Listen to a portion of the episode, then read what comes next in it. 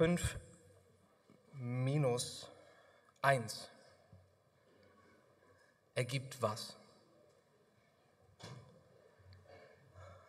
Ich weiß, die Frage ist so absurd, dass die meisten Angst haben, das Offensichtliche zu beantworten. Und ihr könnt euch vorstellen, dass heute 5 minus 1 nicht 4 ergibt. Ich sage euch, was es ergibt. Null. Und zwar nach göttlicher Mathematik. Worauf ich hinaus will, ist, in 1. Korinther 13, das kennen wir, da geht es um die Wichtigkeit und die Vorrangstellung der Liebe. Und das Kapitel beginnt mit den Worten, die uns eine Aufzählung zeigen von dem, was Menschen alles haben können. Und da ist die Rede von, wenn ich alle Sprachen der Menschen und der Engel sprechen könnte, wenn ich Weissagung hätte und alle Geheimnisse verstehen würde, wenn ich allen Glauben hätte, wenn ich mein Hab und Gut hingeben würde, ja, wenn ich meinen Leib hingeben würde für andere, dass er verbrennen würde. Fünf. Und hätte die Liebe nicht, so nützt es mir nichts. Die Liebe ist das Größte. Bibi Warfield sagte, aufopfernde Liebe ist das Herzstück christlichen Lebens. Liebe ist das Größte. So endet auch das Kapitel. Nun aber bleiben Glaube, Hoffnung, Liebe. Die Liebe aber ist die größte unter ihnen. Warum? Weil die Liebe das Einzige davon ist, was bleibt. Im Himmel werden wir nicht mehr an Gott glauben, denn wir werden ihn schauen. Im Himmel brauchen wir keine Hoffnung mehr, denn alle Hoffnung hat sich füllt. Im Himmel wird der Ort der Liebe sein. Und deswegen, in dem Moment, wo wir hier in Liebe wachsen, und zwar in echter Agape-Liebe, da bringen wir etwas vom Himmel in diese Welt hinein. Und deshalb geht es heute um Liebe. Und das Thema dieser Predigt lautet zielstrebige Liebe. Und das sehen wir im Buch Ruth. Ich lade euch ein, das Buch Ruth aufzuschlagen. Wir wollen heute das Kapitel 3 betrachten. Die vorletzte Predigt ist heute dazu. Und hier sehen wir wirklich zielstrebige Liebe, was an uns die Frage richtet, wie steht es um unsere Liebe und wie wichtig ist uns Liebe im Alltag? Wie sehr lieben wir? Wir haben am Ende der letzten Predigt gesehen, dass die Geschichte zu einem Stillstand gekommen ist. Ruth und Naomi kamen mit leeren Händen, ohne Familie, als Witwen, zurück nach Bethlehem und ohne Versorgung und ohne Schutz. Und dann ist Gottes Gnade, auch wenn nicht explizit das Handeln Gottes erwähnt wird, wirklich eingebrochen in die Geschichte. Wir haben gesehen, dass Ruth zufällig auf genau das richtige Feldstück trifft, als sie versuchen will, ein paar äh, übrig gebliebene Körner ähm, Getreide einzusammeln, aufzusammeln, dass Gott ihre Schritte geführt hat und am Ende des Tages sah es so aus, dass Ruth und Naomi plötzlich Schutz hatten, das hat Boas ihr zugesprochen, und auch Versorgung hatten. So sehr, dass das Kapitel so endet, dass dann Ruth bis zum Ende der Weizen und bis zum Ende der Gerstenernte auf den Feldern von Boas Getreide auflas, was eine Menge war.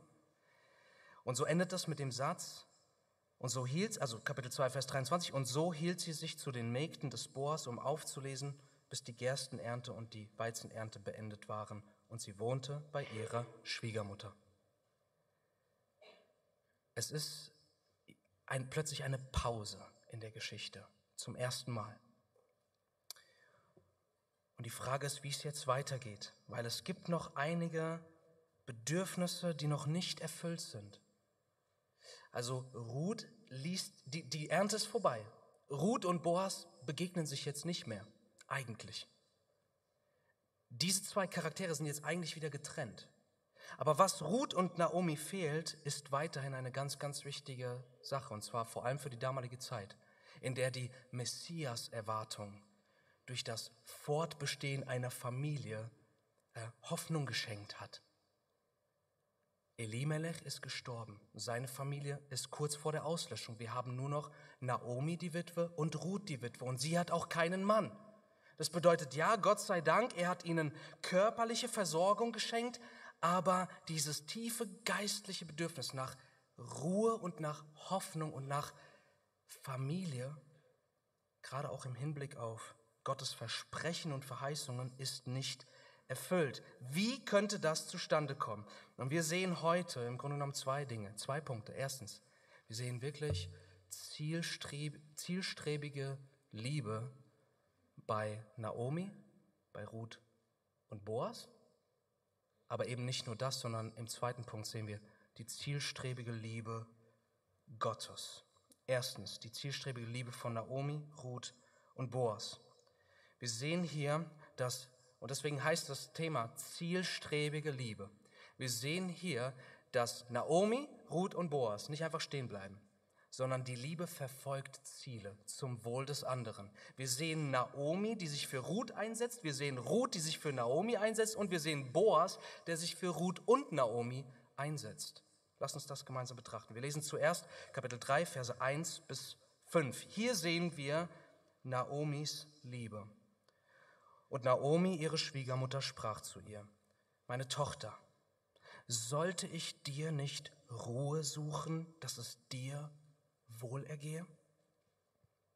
Und nun, ist nicht Boas, bei dessen Mägden du gewesen bist, unser Verwandter?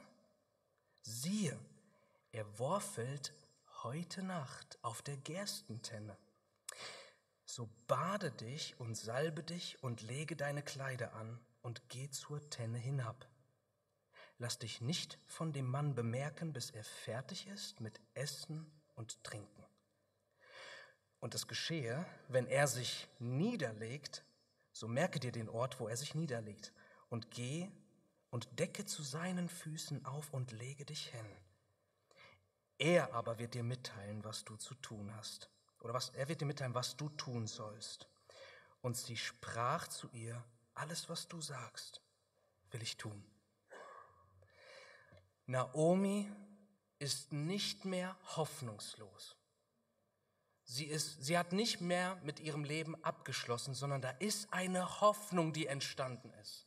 In dem Moment, als Ruth voller Getreide nach Hause kam und Naomi bekannt hat, der Herr hat seine Güte doch nicht von uns abgelassen, weder an den Lebenden noch an den Toten. Und jetzt geht sie Schritte der Liebe. Und zwar nicht für sich selbst, denn sie sagt nicht, Ruth, meine Tochter, versuch doch jetzt bitte uns beiden Ruhe zu verschaffen. Also ihr Ansinnen ist nicht, dass Ruth Boas darum bittet, dass er als Löser, als Verwandter, der das Lösungs, die Lösungsverpflichtung hatte, beziehungsweise das Lösungsrecht, Ihr Ziel ist nicht, dass Ruth sich für Naomi einsetzt, sondern ihr Ziel ist es, Ruth Ruhe zu verschaffen, indem sie sagt, geh zu ihm. Und sie sagt Ruth gar nicht, was sie sagen sollte. Sie sagt nicht, bitte sag doch dem Boas, hey, du bist unser Blutsverwandter, könntest du mich und meine Schwiegermutter lösen, dass wir Teil deiner Familie werden und du vielleicht auch einen Nachkommen für den verstorbenen Elimelech und ähm, ähm, Kilion war doch, äh, oder Machlon oder Kilion ähm, schenken kannst. So, das sagt sie nicht. Das bedeutet, wir sehen hier Naomi, der es um eine Sache geht. Sie wird in ihrer Liebe zu Ruth aktiv, indem sie sagt, ich möchte dir Ruhe verschaffen. Weil Ruth ist immer noch alleine. Sie ist als Moabiterin in Israel und ist eine Witwe, hat keine Kinder, hat keinen Mann. Und Naomi setzt sich für sie ein. Und das, wir sehen das auf eine so herr, herrliche Art und Weise. Merkt ihr, wie die Schwiegermutter schon Pläne geschmiedet hat? Dass sie sagt, du, heute Abend ist Boas dort und dort. Das bedeutet, ich weiß nicht, wie wir uns das am besten vorstellen können, aber Ruth war wahrscheinlich aktiv, die war ja noch körperlich fit, während Naomi schon eher gebrechlich war. Und Naomi ist vielleicht so ein bisschen rumspaziert und hat ein bisschen recherchiert. Wie könnte das für Ruth gut ausgehen? Und wir erfahren auch nicht, warum geht Naomi nicht persönlich zu Boas und spricht ihn direkt drauf an? Warum gehen sie nicht einfach in der Mitte des Tages auf ihn zu? War es der Grund, dass Boas konstant als wohlhabender Mann von Leuten umgeben war und sie ihn nicht vor anderen bloßstellen wollten, falls er nicht gelöst hätte. Und ihr müsst wissen, in, in, im Gesetz Gottes, in den fünf Büchern Mose, da lesen wir, dass jemand, der Verwandter ist, ein Goel, ein Erlöser der Familie, dass er eine Familie lösen soll, beispielsweise, ähm, dass er einer Frau der eigenen Familie, die ihren Mann verloren hat, aber der ihr noch keine Kinder geschenkt hat, dass er diesem Verstorbenen einen Nachkommen schenken soll, ähm, damit die Familie weiter besteht, was für alle sehr, sehr wichtig war und das, das, das Höchste, das Höchste war. Da lesen wir aber, dass wenn der Löser Nein sagt, und das konnte er, dann soll die Frau, die er sich weigert anzunehmen, kommen und ihm ins Gesicht spucken, was eine öffentliche Schande war. Das bedeutet, es war keine absolute Verpflichtung zu lösen, aber äh, man konnte sich da rausstehlen, aber es war eine große, große Schande. Wir erfahren nicht, warum haben sie es nicht öffentlich gemacht, aber es stand ein gezielter Plan dahinter, sodass Naomi Ruth sagt, bade dich, so mach dich schön, zieh dein Kleid an, was uns zeigt, ihnen geht es scheinbar schon finanziell besser. Sie haben wohl etwas materiell aufstocken dürfen, sie sind versorgt, Ruth kann sich schön machen und sie soll dann in der Nacht, wir begeben uns jetzt hier in dieser Geschichte wirklich in eine nächtliche und wirklich romantische Situation. Sie soll sich merken, wo Boas liegt, denn es war dunkel. Ja, damals gab es keine Straßenlaternen, damals war es richtig dunkel. Und sie sollte sich den Ort merken, wo er sich hinlegt. Also auf der Tenne, da hat man Getreide geworfelt, was bedeutet, es ist jetzt geerntet, ähm, es ist gedroschen, aber jetzt muss es geworfelt werden, damit die Körner einerseits, wenn du das schleuderst, ähm, die Körner auf einen Haufen fliegen und die Kornschalen, die niemand gebrauchen kann, dass die vom Wind, im, vom abendlichen Wind einfach weggetragen werden, sodass du ähm, das trennst. Das hat Boas gemacht. Und dann sagte sie, warte, bis er gegessen und getrunken hat, und dann leg dich dahin, wo er ist, zu seinen Füßen, wenn er schläft. So, hier kommen sie jetzt so nah zusammen wie noch nie. Und Ruth, sie sagt, alles, was du sagst, will ich tun. Sie lässt sich darauf ein. Wir sehen auch die Liebe, die zielstrebige Liebe von Ruth, Verse 6 bis 9. Wie geht's weiter? Und sie ging zur Tenne hinab und tat nach allem, was ihre Schwiegermutter ihr geboten hatte. Und Boas aß und trank, und sein Herz wurde fröhlich, und er kam, um sich am Ende des Getreidehaufens niederzulegen. Es gibt eine aramäische Abschrift, äh, eine aramäische Version des Alten Testaments und da ist sogar noch eine Ergänzung. Und Boas pries den Herrn dafür, dass er die Hungersnot von Israel abgewandt hatte. Gehört aber wahrscheinlich nicht zum eigentlichen Bibeltext, deswegen lesen wir weiter. Da kam sie leise und deckte zu seinen Füßen auf und legte sich hin. Das bedeutet, sie hat die Decke aufgedeckt und abends wird es, nachts wird es kalt. Das bedeutet, ihm wurde irgendwann, so ist es wahrscheinlich so kalt, dass er wach wurde und auf, und dann heißt es, Vers 8, und es geschah um Mitternacht, da schrak der Mann auf und beugte sich vor und siehe, eine Frau lag zu seinen Füßen. Und er sprach, wer bist du? Und sie sprach, ich bin Ruth, deine Magd. Und jetzt Achtung, sie redet weiter. So breite deine Flügel aus über deine Magd, denn du bist ein Goel, ein Blutsverwandter, ein Löser.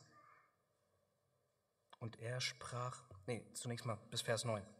Und Sie sehen hier Ruth, die zunächst mal nur das macht, was Naomi ihr gesagt hat, aber was hat Naomi gesagt? Sie sagte, leg dich einfach dahin und er wird dir sagen, was du tun sollst. Ruth sagt Boas, was er tun soll. Warum? Weil sie ihn nochmal darauf aufmerksam machen will und ihn darum bitten will, dass er doch als Blutsverwandter nicht nur Ruth zur Frau nimmt, sondern Naomi inklusive ihr als Familie löst, was für ihn ein großes Opfer bedeutet. Deshalb sagt sie ihm, so breite deine Flügel aus über deine Magd, denn du bist ein Blutsverwandter. Das bedeutet, Ruth geht hier aufs Ganze für Naomi, indem sie Boas ein Zeichen dafür setzt, ich bin hier nicht nur für mich, Boas. Und sie weiß, dass sie Gnade gefunden hat in den Augen von Boas. Sie ist hier, um sich für ihre Schwiegermutter, für Naomi einzusetzen. Und das, das Unglaubliche ist, dieser Satz, den zunächst Ruth sagt zu Naomi, alles, was du sagst, will ich tun. Dieser Satz taucht jetzt nochmal auf. Und zwar von Boas. Wir lesen weiter. Und jetzt kommt die zielstrebige Liebe von Boas. Vers 10. Und er sprach, Gesegnet seist du von dem Herrn, meine Tochter. Du hast deine letzte Güte noch besser erwiesen als die erste, indem du nicht den Jünglingen nachgegangen bist, sei es Armen oder Reichen. Und nun, meine Tochter, fürchte dich nicht. Alles, was du sagst, werde ich tun. Die wussten ja nicht voneinander, dass beide den gleichen Satz gesagt haben. Aber wir sehen hier, dass das Liebesopfer von Ruth für Naomi dazu sorgt, dass dieser wohlhabende Mann eine Moab, einer moabitischen äh, jungen Frau sagt, alles, was du sagst, werde ich tun. Wir sehen hier einfach die Führung Gottes in dieser Geschichte. Und es geht weiter. Vers 11. Und nun, meine Tochter, fürchte dich nicht. Alles, was du sagst, werde ich tun, denn das ganze Tor meines Volkes weiß, dass du eine tüchtige Frau bist. Das Tor war der Ort der Verwaltung. Das waren die Stadtvorgesetzten. Das ist das Tor. Also nicht einfach die Stadt, sondern die Leute, die im Tor sitzen. Das sind die Anführer des Volkes. Sie alle wissen, dass du eine tüchtige Frau bist. Und nun, ich bin wirklich ein Blutsverwandter. Doch ist auch ein näherer Blutsverwandter da als ich. Bleib diese Nacht hier. Und es soll am Morgen geschehen, wenn er dich lösen will. Gut, so mag er lösen. Wenn, aber, wenn er aber keine Lust hat, dich zu lösen, so werde ich dich lösen, so wahr der Herr lebt. Bleibe bis zum Morgen liegen. Und wir lesen weiter bis zum Ende des Kapitels. Und sie lag zu seinen Füßen bis zum Morgen, und sie stand auf, ehe einer den anderen erkennen konnte, denn er sprach, es werde nicht bekannt, dass eine Frau auf die Tenne gekommen ist. Und er sprach, Gib den Überwurf her, den du hast, und halte ihn. Und sie hielt ihn und er maß sechs Maß Gerste und legte sie ihr auf. Und er ging in die Stadt und sie kam zu ihrer Schwiegermutter und sie sprach, wie steht es mit dir, meine Tochter? Wörtlich übersetzt, wer bist du, meine Tochter? Wer bist du im Sinne von, bist du noch Ruth, die Moabiterin, oder bist du jetzt Ruth, die Frau von Boas oder die versprochene Frau für Boas? Wer bist du, meine Tochter? Und sie und sie berichtete ihr alles, was der Mann ihr gesagt hatte, und sprach, diese sechs Maß Gerste gab er mir, denn er sagte zu mir, du sollst nicht leer zu deiner Schwiegermutter kommen.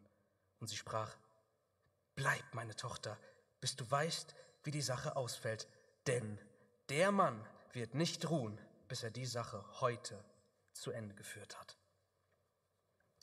Wir sehen hier, dass Boas ebenfalls eine zielstrebige Liebe hat. Er sagt zu Ruth, alles, was du sagst, werde ich tun. Und er sagt auch, wenn euch das aufgefallen ist, du hast, Vers 10, du hast deine letzte Güte noch besser erwiesen als die erste, indem du nicht den Jünglingen nachgegangen bist, sei es Armen oder Reichen. Also der Punkt ist, dass Ruth scheinbar schon in einer Position war, wo sie hätte eine Auswahl treffen können für einen Mann. Weil er sagt es hier, selbst im Stadtrat ist offenkundig und jeder weiß, diese Frau ist tüchtig. Eine tugendhafte Frau. Eine Frau, die man glücklich sein kann, als eigene Ehefrau zu haben. Und er sagt zu ihr, du hast deine Güte noch besser erwiesen, dass du nicht den Jünglingen, also den jüngeren, attraktiveren Männern nachgegangen bist, Boas war schon älter. weder Armen noch Reichen. Was bedeutet das? Weder den Reichen um des Geldes willen, noch den Armen um der reinen Liebe willen, sondern dass sie sich selbst einen Mann ausgesucht hat, von dem sie sagt, das ist der richtige Mann. Und das ist der Mann, der für meine Schwiegermutter entscheidend ist. So lobt er sie dafür und wir sehen, dass er auf ihre, auf ihre Bitte eingeht, dass er sagt, ja, ich bin Blutsverwandter. Wir sehen bei ihm aber auch eine Nüchternheit. Hier ist nicht einfach ein sexueller Akt im Gange. Dies sind zwei Menschen, die die Ernsthaftigkeit des Lebens verstanden haben.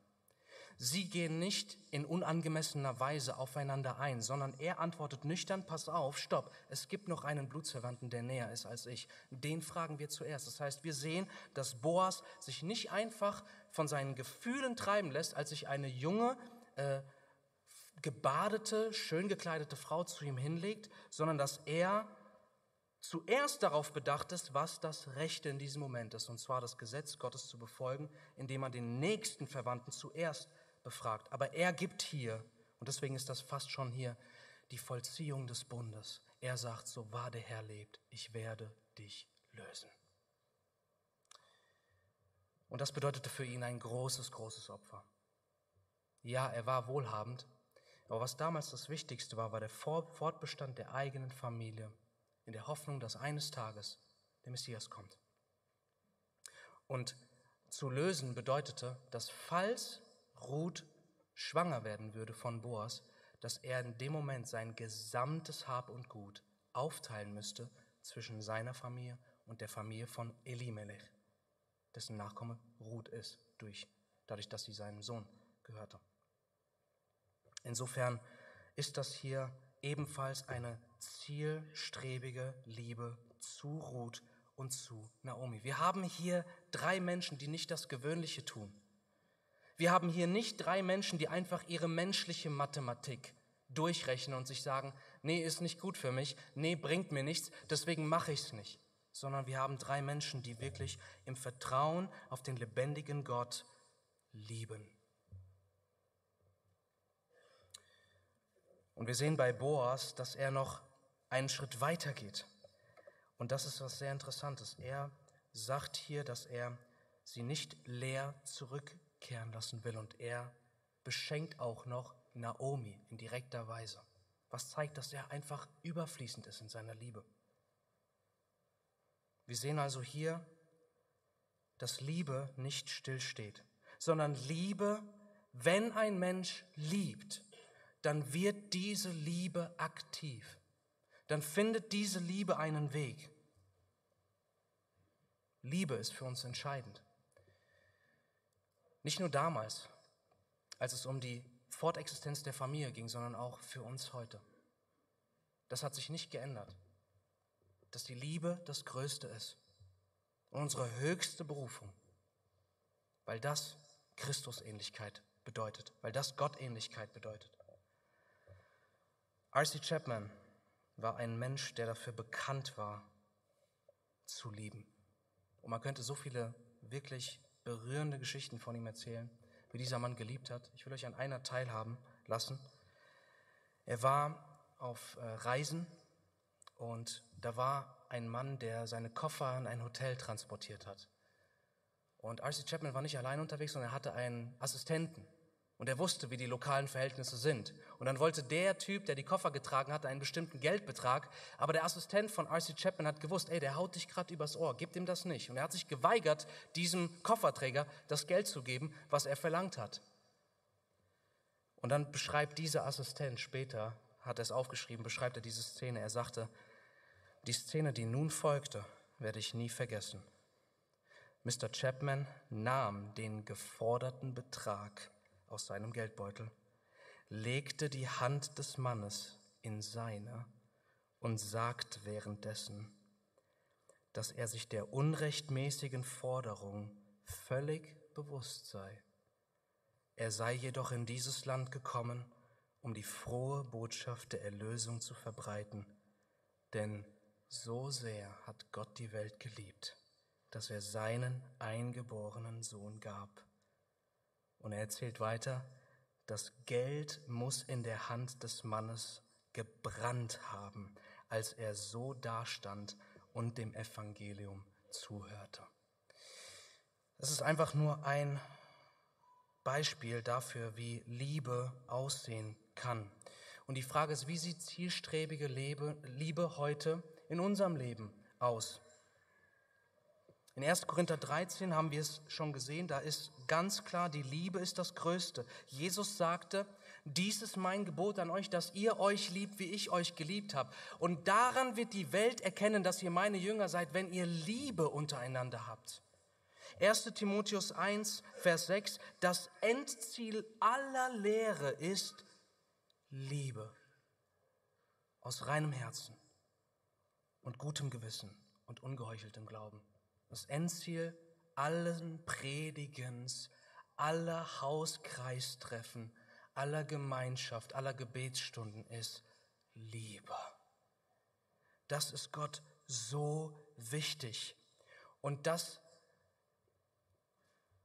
für alle Liebe ist die Liebe Gottes letztendlich unsere Motivation, die unsere Liebe in Flammen setzt. 2. Korinther 5, Vers 14. Dort sagt Paulus, denn die Liebe des Christus drängt uns. Es ist die Liebe Gottes, die, wenn sie in uns Gestalt gewinnt, uns dazu drängt zu lieben. So einfach ist es. Wer vollgepumpt wird mit Liebe, wer so von Gott geliebt wird, wie Gott uns nun mal liebt, der wird andere lieben. Der wird überfließen von Liebe. Und da, ihr Lieben, müssen wir uns fragen, wo ist das Problem? Weil wenn ich auf mein Leben schaue, da muss ich ganz ehrlich sagen, da ist so viel Routine, aber sobald es mal darum geht, spontan, ungeplant, außerhalb eines Musters für jemanden da zu sein, opferbereit zu sein, oder einfach Situationen zu erleben, in denen die Liebe einfach aus mir rausquillt, in denen ich einfach nicht anders kann, als jetzt für den Bruder oder diese Schwester zu beten, auf ihn zuzugehen, ihn einzuladen, was auch immer, die sind selten. Ja, Gott sei Dank für Routinen, das, das ist eine große Hilfe, aber Liebe ist dem Wesen gemäß ein, ein, ein Ausdruck von einer inneren Fülle, die aus Gott zu uns fließt, um uns für andere Menschen hinzugeben. Und da ist letztendlich offenkundig, dass wenn wir sagen, hey, ich bin arm an Liebe zu anderen, ich bin arm an Liebe.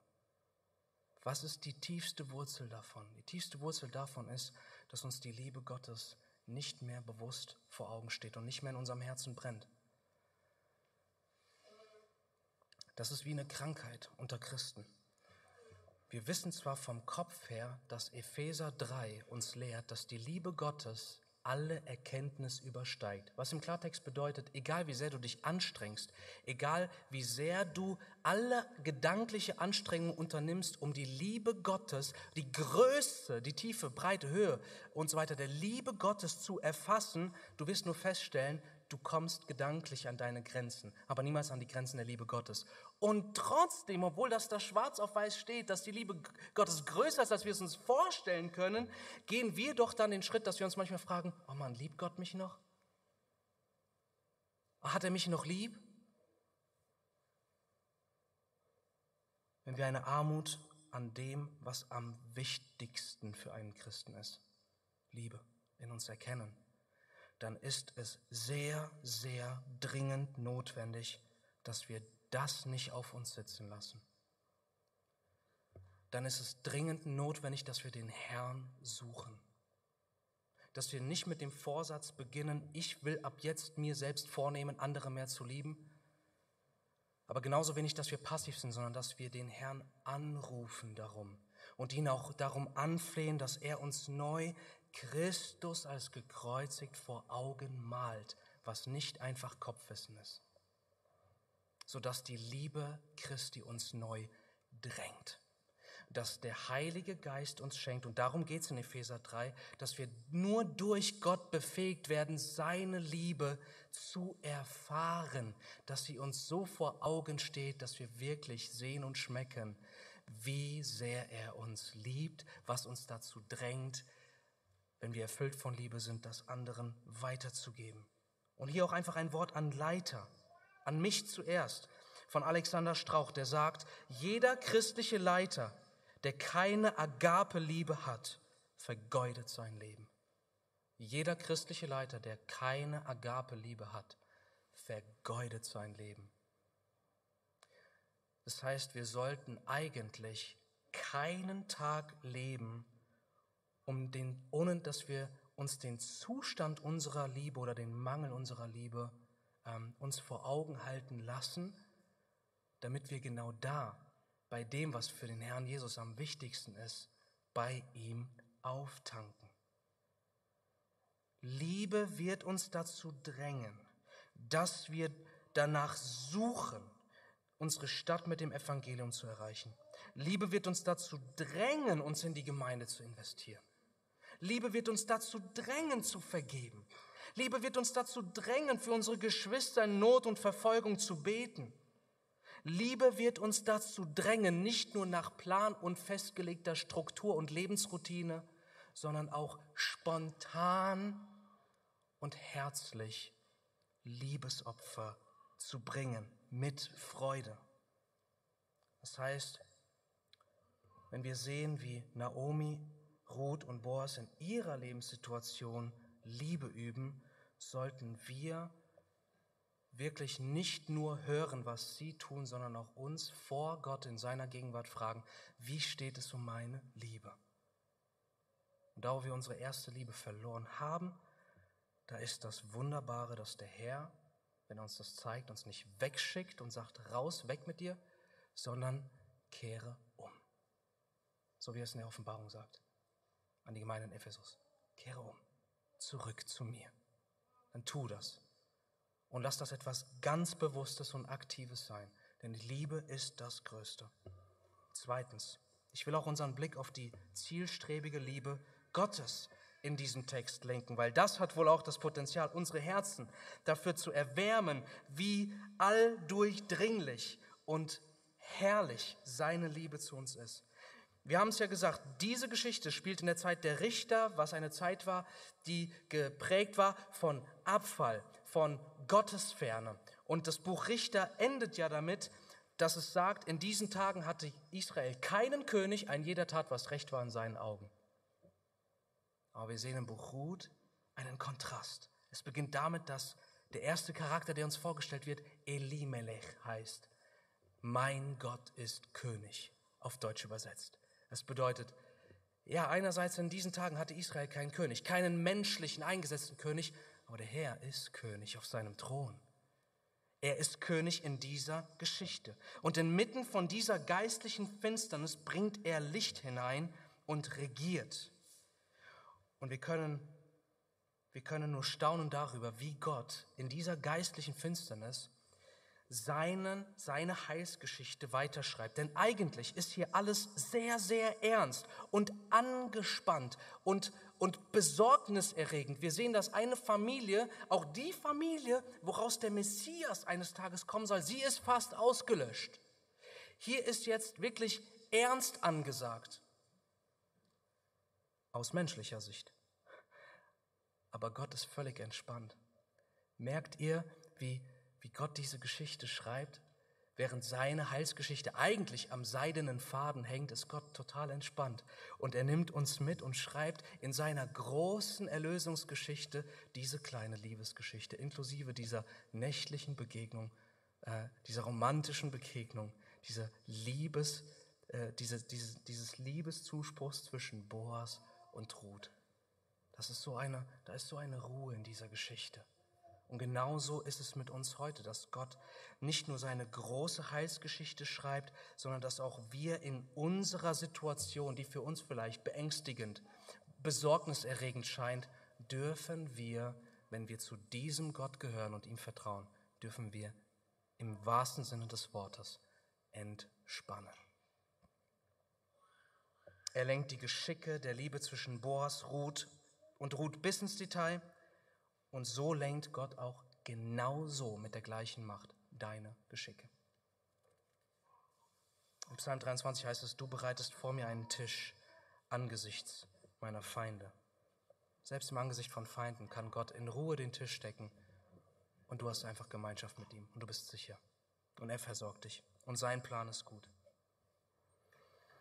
Und wir sehen hier so herrliche Aufmerksamkeiten, die Gott uns durch seinen Heiligen Geist schenkt. Zunächst mal habt ihr bemerkt, was Boas zu Ruth sagt in Vers 17. Und hier sehen wir Gottes Handeln. Da sagt er, ähm, oder Ruth sagt zu Naomi, er sagte zu mir, du sollst nicht leer zu deiner Schwiegermutter kommen. Nicht leer kommen. Erinnert euch das an was? Kapitel 1. Was sagte Naomi nach der von ihr erlebten Tragödie? Kapitel 1, Vers 21. Da klagt sie über Gott und sagt, voll bin ich gegangen und leer hat mich der Herr zurückkehren lassen. Und nun, der Herr hat diese Worte gehört. Und jetzt hört sie von Ruth diese Worte. Denn Ruth sagt ihr, was Boas gesagt hat. Sie hört von Boas, dass er gesagt hat, dass Ruth nicht leer zu, zu Naomi zurückkehren soll. Gott hat, ihren, Gott hat ihre Klage gehört. Und Gott zeigt ihr, dass sein Plan für sie gut ist. Dass er es gut mit ihr meint und dass er das dort geschehen lassen musste, damit er sie wieder zurückbringt ins Land der Verheißung, damit sein Plan zum Kommen des Messias zustande bringt, indem er Boas und Ruth zusammenbringt. Ruth, die Moabiterin, Boas, den Sohn von Rahab aus Jericho. Wir sehen die Formulierung von Ruth an Boas, als sie ihm sagt in Vers 9, sie sprach, ich bin Ruth, deine Magd, so breite deine Flügel aus über deine Magd. Und da halt etwas wieder, was Boas zuvor zu Ruth gesagt hat. Denn was sagte er ihr in Kapitel 2, Vers 12? Boas sagte zu Ruth, der Herr vergelte dir dein Tun und voll sei dein Lohn von dem Herrn, dem Gott Israels. Achtung, unter dessen Flügeln Zuflucht zu suchen du gekommen bist. Boas lobt Ruth und er wünscht ihr, dass der Grund, warum sie gekommen ist, warum sie den Mut hatte, nach Israel zu kommen, nämlich, dass sie unter den Flügeln Gottes Zuflucht sucht. Er wünscht ihr, dass sie das bekommt und wenige Zeit später ist er derjenige, der von Gott zu diesen Flügeln gemacht wird, der das Werkzeug Gottes darin ist, seine Flügel über Ruth auszubreiten. Gleiche Formulierung, auch hier wieder wirklich dieses Handeln Gottes hinter dem Vorhang von dem, was Menschen sehen können. Und dann zuletzt auch noch der Hinweis. Naomi beginnt damit, dass sie zu Ruth sagt, in Kapitel 3, Vers 1, sollte ich dir nicht Ruhe suchen? Sollte ich dir nicht Ruhe suchen? Und dann am Ende des Kapitels, also es beginnt so und es endet so, da sagt Naomi in Vers 18 und sie sprach, bleib meine Tochter, bis du weißt, wie die Sache ausfällt, denn der Mann wird nicht ruhen, selbes Wort, bis er diese Sache heute zu Ende geführt hat. Also hier kommt am Anfang und am Ende, also wie die Klammer, wie der Rahmen um die Geschichte, das Thema der Ruhe. Das erinnert uns natürlich an den Sabbat der einerseits in der Schöpfung eine, ein Vorgeschmack auf die Ruhe bei Gott ist, aber vor allen Dingen durch das Evangelium erfüllt ist, denn durch Christus werden wir zur Ruhe gebracht in Gott selbst. Und es gibt noch einen weiteren Hinweis, der uns das vor Augen hält, denn ich habe vorhin den Text leicht falsch gelesen, beziehungsweise ergänzt, damit es im Deutschen Sinn macht. Aber wenn ihr mal in Vers 15 reinschaut, da sagt Boas, und das ist interessant, und er sprach, gib den Überwurf her, den du anhast, und halte ihn. Und sie hielt ihn, und er maß sechs Maß Gerste. Das Wort Maß steht nicht im Hebräischen. Da steht einfach nur, er maß sechs Gerste. Warum sagt Gott uns das hier? Warum ohne Einheit? Also zum Beispiel sechs Eva-Gerste wäre damals eine Einheit gewesen, aber da steht nur, er maß sechs Gerste. Die Betonung ist auf der Zahl, nicht auf dem letztendlichen Gewicht. Warum diese Zahl? Was ist sechs? Sechs ist der letzte Tag vor dem Sabbat. Es bedeutet, am darauffolgenden Tag, wenn die Ehe vollzogen wird, dann ist sozusagen die Vollständigkeit erzielt. Der siebte Tag, der Sabbat, die Ruhe und die Zukunft für die Familie von Elimelech. Aber jetzt sind wir noch in dieser Nacht, kurz davor. Aber das Licht des Tages dämmert bereits.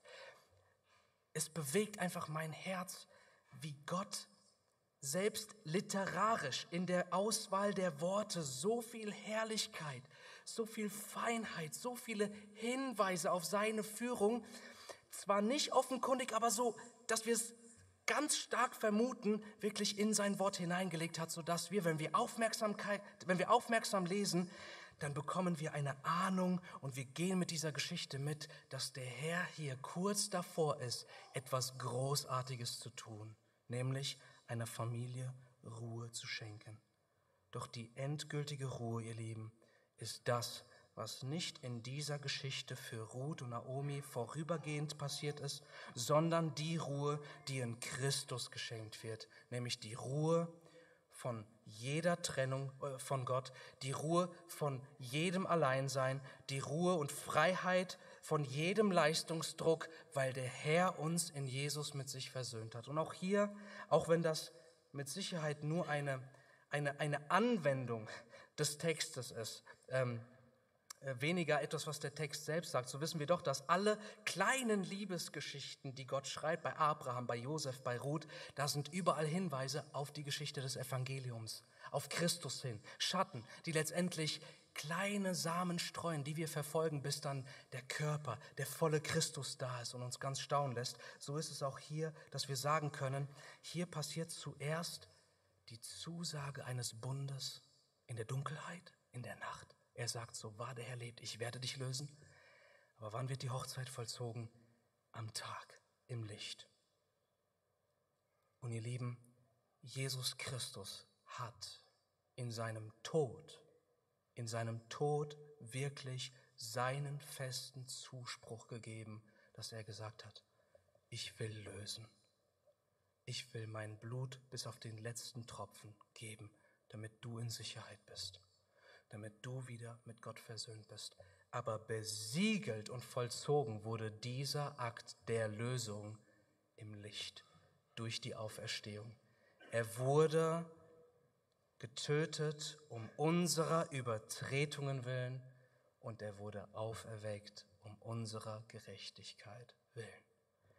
Und so dürfen wir heute einfach einen Blick darauf werfen, wie die Liebe Gottes sich in dieser sowohl kleinen als auch großen Erlösungsgeschichte vollzieht, aber auch sehen, dass diesem Gott zu vertrauen dafür sorgt, dass wir eben selbst zu Wesen werden, die lieben, die geben, die sich opfern für andere. Das heißt, lasst uns einfach für die Liebe Gottes dankbar sein und lasst uns da, wo wir einfach eine tiefe Armut an Liebe, an echter Liebe bei uns feststellen müssen, einfach jetzt zum Herrn uns hinwenden, umkehren und ihn um die Gnade bitten, die wir brauchen, dass wir wirklich da eine Erneuerung erfahren. Amen. Lass uns aufstehen und beten.